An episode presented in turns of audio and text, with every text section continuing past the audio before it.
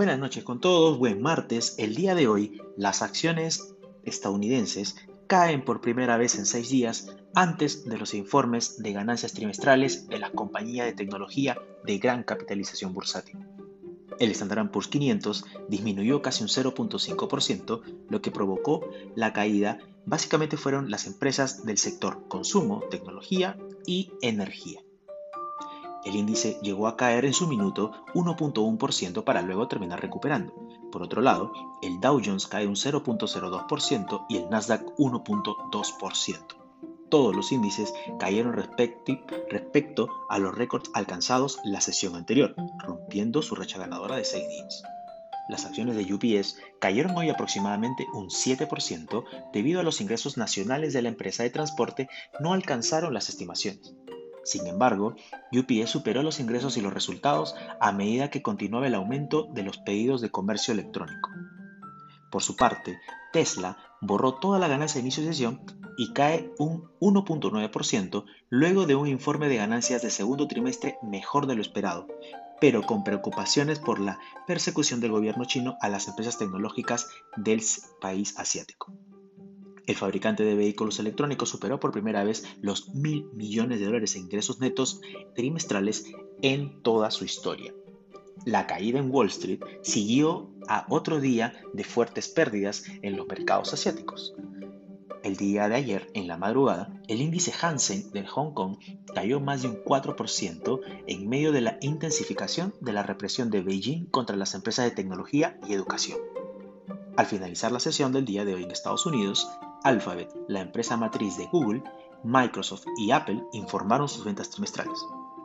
El trío de pesos pesados de la tecnología cayó antes de este reporte.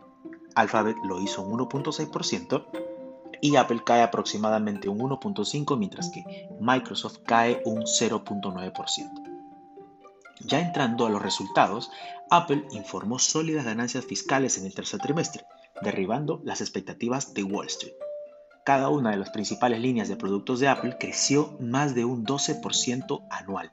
En general, las ventas de Apple aumentaron un 36% con respecto al trimestre de junio del año pasado. Las ventas de iPhone aumentaron casi un 50% anual. Las acciones de Apple caen luego de estos resultados un 2% en la sesión aftermarket. Y esto básicamente luego de que se advirtiera que el crecimiento de su llamada de ganancia el trimestre de septiembre no sería tan fuerte como la de junio. Los números más importantes de Apple el día de hoy fueron los siguientes.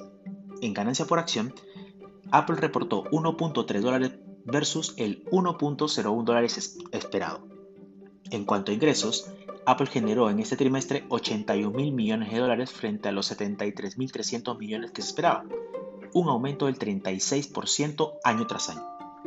En cuanto a los ingresos de iPhone, se reportaron 39.570 millones de dólares frente a los 34.000 millones esperados.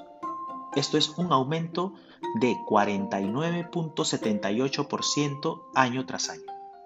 Por otro lado, las acciones de Microsoft caen al conocerse los resultados de ventas, pero terminan subiendo un 0.2 en las operaciones extendidas este martes, después de que la compañía emitiera ganancias del cuarto trimestre fiscal y una guía de ingresos trimestrales que excedió las expectativas. Así es como lo hizo la empresa. En cuanto a ganancias por acción, reportó 2.17 dólares frente al 1.92 esperado. Y en cuanto a ingresos, Microsoft generó 46.150 millones de dólares frente a los 44.240 esperados. Los ingresos aumentaron un 21% interanual en el trimestre que finalizó el 30 de junio. Los ingresos habían aumentado un 19% en el trimestre anterior y los ingresos netos aumentaron un 47%. Luego, Alphabet reporta también ganancia del trimestre del 2021 después del cierre, las acciones subieron más de un 3% después de la sesión debido a los sólidos números que aplastaron las expectativas de los analistas. Aquí les muestro los resultados. En cuanto a la ganancia por acción, reportó 27.26 dólares frente a los 19.34 esperados. En cuanto a ingresos, reportó 61 mil millones de dólares frente a los 56 mil millones esperados y en ingresos publicitarios de YouTube ganaron 7 mil millones frente a los 6.370 millones de dólares esperados. los ingresos totales por publicidad de Google aumentaron a 50.440 millones, que significa un 69% más que el trimestre del año pasado, que se vio afectado por el inicio de la pandemia del COVID. El comercio minorista fue mucho, con mucho, el mayor contribuyente al crecimiento de la publicidad de la compañía, anunció en la conferencia de resultados.